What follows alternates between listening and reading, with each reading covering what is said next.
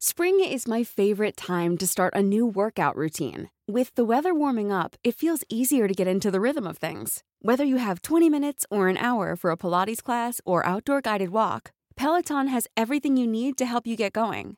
Get a head start on summer with Peloton at onepeloton.com. Dixo presenta Fuera de la caja con Macario Schettino. Dixo is back.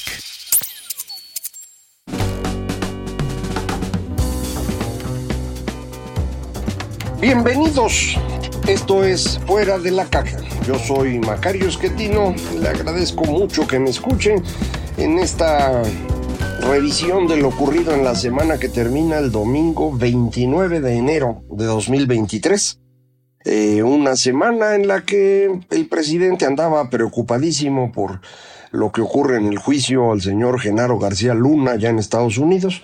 Eh, parece que quiere utilizar esto como un ejemplo claro de la corrupción que ya se acabó con él o de que otros estaban involucrados con el crimen organizado, no él, aunque haya ido a saludar a la mamá del Chapo, haya soltado al Chapito, haya visitado seis veces Badiraguato, él no tiene nada que ver son otros y por eso pues está tratando de utilizar este juicio como como evidencia. Ya veremos, estos eh, temas son bien complicados. Eh, no se ha mostrado evidencia en Estados Unidos, son puros dichos de otros criminales que eh, pues con esto reducen su condena o logran libertad anticipada inclusive. Eh, entonces no sé qué sea creíble y qué no. Mm, ya estaremos viendo. Hay personas que saben más de esto que yo. Entonces hay que hacerles caso a ellos. Personas como Guillermo Valdés, como Alejandro Ope. Eh, varios que, que, vale la pena seguir y de ellos estaré tomando información, ideas, análisis y se los comento a usted conforme vayan, vayan saliendo. Pero hasta ahorita Creo que lo mejor que se puede leer es precisamente el artículo de Guillermo Valdés en Letras Libres, eh, que explica muy bien el contexto, eh, un poquito para no creerle demasiado a algunos de los acusadores de, del señor García Luna, tampoco hay que creerle a García Luna nada en particular, eh, sino tener esta información complementaria al contexto, que es el que le da sentido a las cosas. Entonces, si puede usted acercarse a ver esta información. Existe disponible en Internet, me imagino que se publica en la revista, pero no sé si es también impresa o nada más es eh, electrónica, no, no tengo idea. Me refiero a la entrevista, la, la revista Letras Libres claramente se imprime cada mes, pero tiene también un espacio que es solo electrónico. Usted podrá eh, complementar, insisto, su, su visión del caso con, con esta información que es, es relevante. Eh, además de eso, la otra cosa que hizo el presidente esta semana en las mañaneras fue un error muy serio. Frente al problema que tiene Pemex de vencimientos de deuda, se le ocurrió decir que no había problema porque Hacienda se iba a hacer cargo. Eh, esto depende cómo haya sido entendido por inversionistas extranjeros, puede ser un problema mayor. Eh, todos sabemos, incluso los inversionistas, que el eh, Pemex no tiene dinero, está absolutamente quebrado y que eventualmente la deuda va a tener que ser asumida por el gobierno federal, o sea, por usted. Usted va a pagar todo lo que ha perdido Pemex en su historia. Eh, nada más que hasta este momento, la diferencia entre los papeles que emite Pemex para financiarse y los que emite el gobierno para lo mismo es muy significativa. El gobierno mexicano puede emitir con pagos relativamente bajitos, mm, obviamente por encima de, otros países que son pues más ricos o financieramente más estables como Estados Unidos, pero es una tasa razonable. Eh, Pemex, en cambio, pues está prácticamente en nivel de bono basura. Entonces tiene que pagar un sobreprecio por encima de lo que paga el gobierno mexicano. Entonces, si el gobierno mexicano pide prestado para darle el dinero a Pemex y Pemex paga, pues nos sale más barato a todos. Pero si queda claro ya explícitamente que el gobierno mexicano se hace cargo de toda la deuda de Pemex, entonces la mala fama de Pemex se extiende al gobierno mexicano. Eso es lo que los expertos dirían, es un riesgo del soberano. Se refieren a los bonos emitidos por el soberano, es decir, el gobierno, eh, que tienen una tasa más baja. Si nosotros vamos a decir el gobierno mexicano puede colocar dinero en dólares a una tasa de 6 o 7% y Pemex lo coloca en 15, en el momento que todo el mundo sepa que Pemex ya no existe como entidad separada, sino que es va a ser cubierta su deuda por el soberano, entonces lo que vamos a hacer es ubicarnos en algún punto entre estas dos cosas, entre el 6, 7 y el 15. Eso, pues para Pemex podría ser una gran noticia, pero a usted y a mí no nos importa lo que pase con Pemex, nos importa lo que pase con el soberano, es decir, con el gobierno mexicano, que es la base de la calificación de las empresas mexicanas. Así que nos iríamos a, no sé, 9, 10, 11, póngale 10. Entonces, pues eso sería un problema mayor. Eh, insisto, aunque todo mundo sabe que detrás de Pemex está el gobierno mexicano, no es una decisión explícita. Siempre podría ocurrir que el gobierno mexicano dijera, no, sabe que yo no voy a pagar nada. Ya quebró Pemex. Y ahí háganle como puedan, cóbrense a lo chino, vayan y agarren ahí sus fierritos o lo que puedan y con eso cóbrense. Eh, de manera pues que el riesgo de Pemex sigue siendo de Pemex. Si el gobierno mexicano dice claramente que se hace cargo de la deuda de Pemex, entonces el riesgo es del gobierno. Eso fue lo que dijo el viernes. No se fijó bien cómo lo decía. Eh, se corre el riesgo de que se malinterprete. Y es el tipo de cosas que son muy peligrosas. México no, no es que esté en una situación muy grave, más o menos, o sea, sí tenemos problemas de deuda, sí se ha endeudado más este gobierno, eh, sí nos sobran dólares y por eso están a 18.80, eh, pero es una situación muy vulnerable.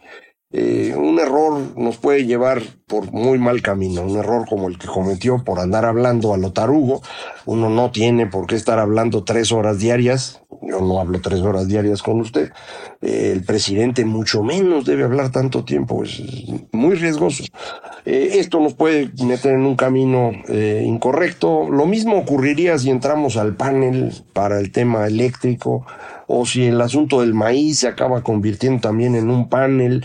Son el tipo de cosas que no se necesitan.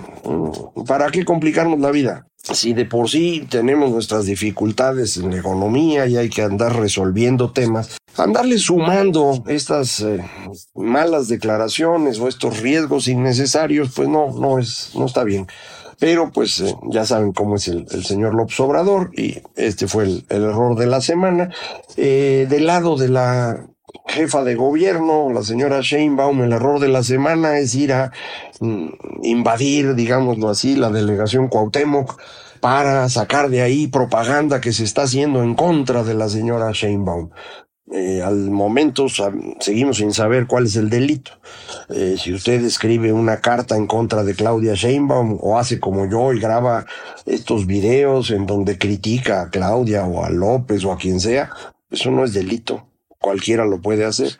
Que están en un edificio oficial, pues sí, también en la Cámara de Diputados hay propaganda a favor de la señora Sheinbaum. Que están financiados con dinero público, ah, pues eso hay que probarlo. Igual que es el caso con la multitud de espectaculares, bardas pintadas, volantes que se están repartiendo en todo el país diciendo es Claudia. O ahora más recientemente estamos a gusto, porque también el mayordomo del conde Pátula quiere hacer su luchita, ¿no? Y tiene razón.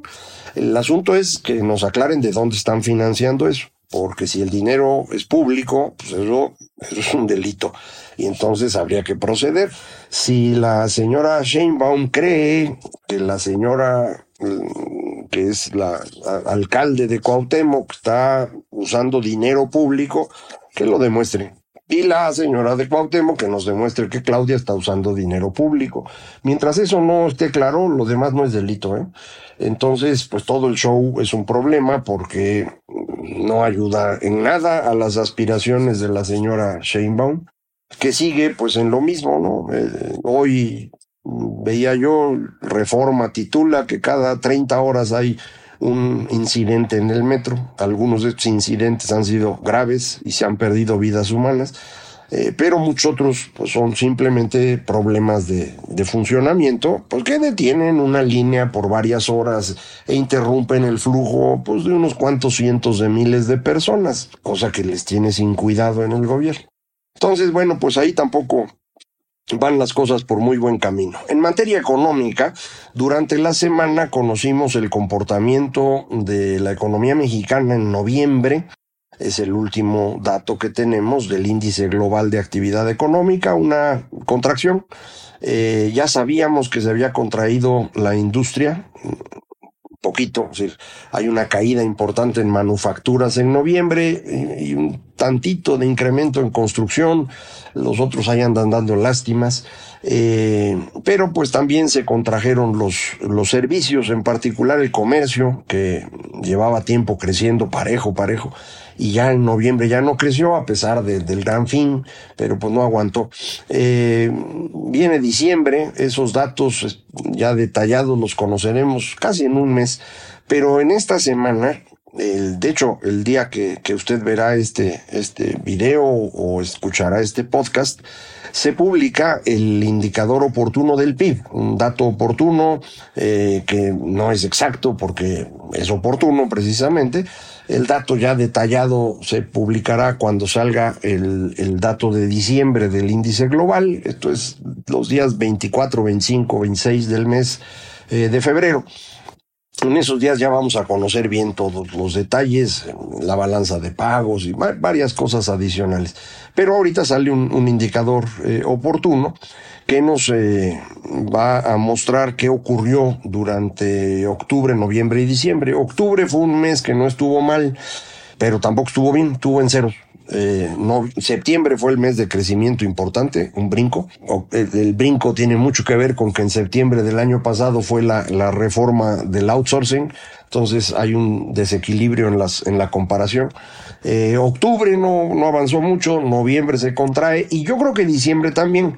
Eso no tenemos datos, pero en esta semana se publicó también la balanza comercial y de ahí se puede deducir qué está pasando. Por ejemplo, en exportaciones manufactureras que nos muestran cómo va la actividad de la industria manufacturera que se ha dedicado casi por completo a exportación en los últimos años, eh, tenemos una, una contracción importante que coincide con la contracción de la industria manufacturera estadounidense, de donde yo digo, pues, las manufacturas en México volvieron a caer en diciembre a un ritmo importante, más de 1% de un mes a otro, eso es una cantidad muy grande.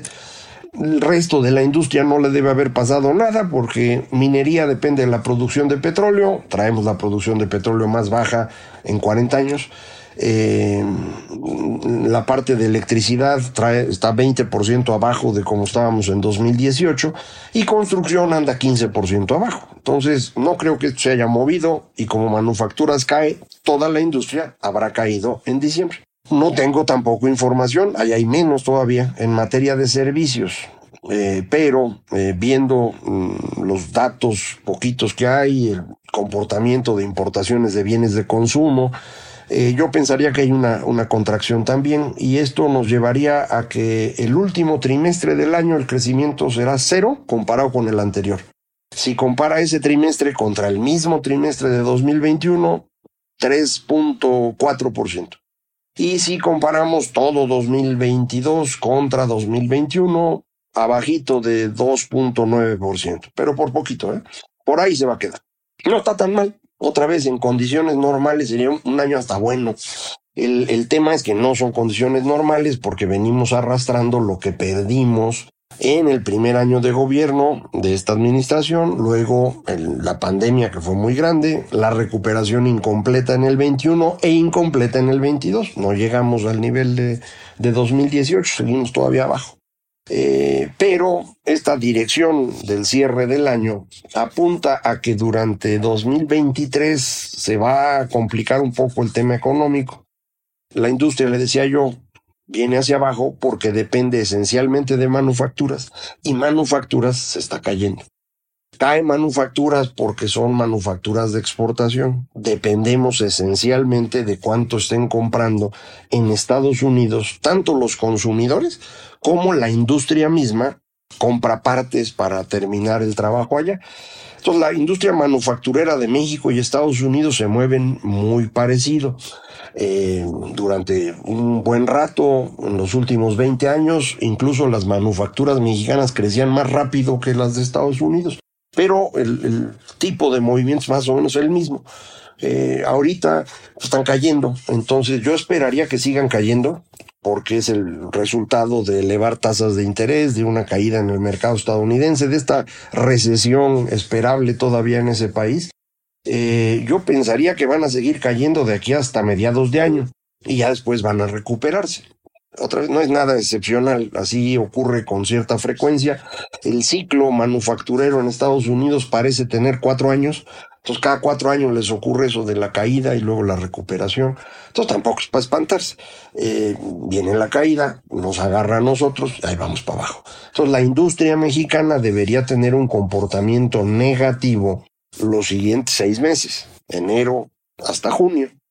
Después podrá empezar a recuperarse terminará el año de 2023, creo yo, las manufacturas más o menos un par de puntos abajo de como estuvieron en 2022.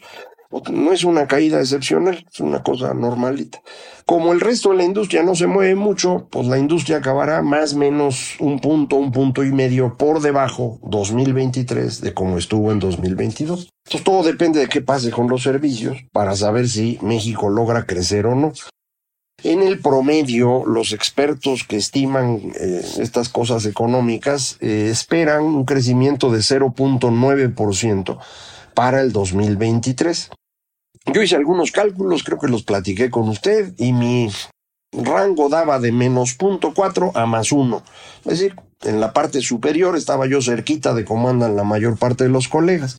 Ya con los datos de esta semana volví a hacer los cálculos ya no solo incluyendo el tema industrial, que, que será fácil porque ya había información desde antes, sino ahora lo que traté de hacer es deducir el, comportamiento del consumo y la inversión con base en el comportamiento de las exportaciones e importaciones. Porque fíjese, del consumo en México, eh, la única parte que realmente se ha movido es el consumo de bienes importados de 2018 a la fecha, el consumo de bienes nacionales prácticamente parado, el consumo de servicios nacionales ligeramente creciendo y el consumo de bienes importados creciendo 25%, o sea, grueso. Todo lo que ha crecido el consumo en México en este gobierno es consumo de bienes importados. De forma que si las importaciones de bienes de consumo caen, yo supondría el consumo en su conjunto va a estar cayendo. Viendo esto, yo diría para este 2023 el comportamiento del consumo en México pues va a estar ligeramente negativo para todo el año. Veo lo que ocurre con la inversión y encuentro lo mismo, mire. La construcción, que es inversión nacional y vale 60% del total, pues pelas. La maquinaria y equipo nacional, que vale 15% del total, es negativa comparado con 2018. Y lo único que ha crecido en inversión, aunque ahí sí poco, es la maquinaria y equipo importada. Esas son las importaciones de bienes de capital. Me voy, reviso las importaciones de bienes de capital, trato de ver hacia adelante y digo, pues a lo mejor alcanza a crecer, pero chiquito puesto que la inversión representa 20% del PIB, más o menos, y el consumo representa 66% del PIB, también más o menos. Esto diría que durante 2023 tendríamos una contracción de la economía muy pequeñita o un crecimiento muy pequeñito. Para no discutir, póngale cero. Entonces, de mi rango de menos 0.4 a más 0.9 o más 0.1, más 1%, eh, yo me empezaría a cerrar hacia el cero para este año, dependiendo mucho de lo que ya le comenté, que va a pasar en Estados Unidos con la industria manufacturera de ese país y que va a pasar aquí en México, eh, en particular con el consumo, que depende de bienes importados y en el caso de los servicios depende muchísimo del turismo. Un último punto aquí en el tema del turismo.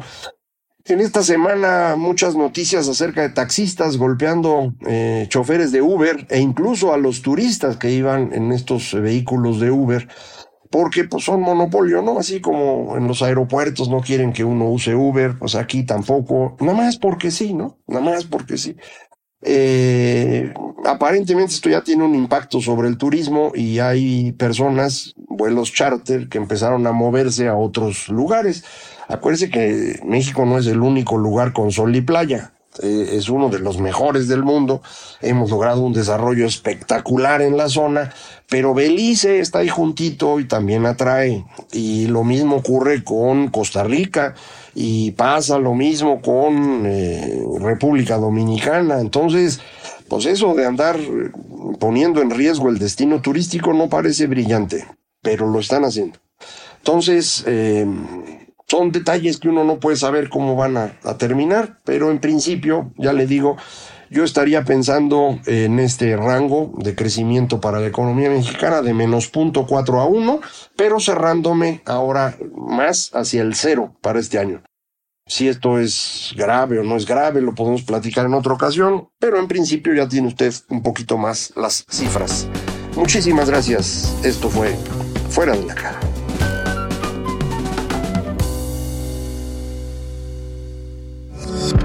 Dixo is back.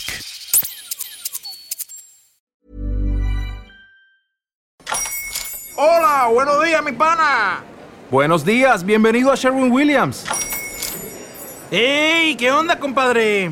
¿Qué onda? Ya tengo lista la pintura que ordenaste en el ProPlus app. Con más de 6.000 representantes en nuestras tiendas listos para atenderte en tu idioma y beneficios para contratistas que encontrarás en aliadopro.com. En Sherwin Williams somos el aliado del PRO.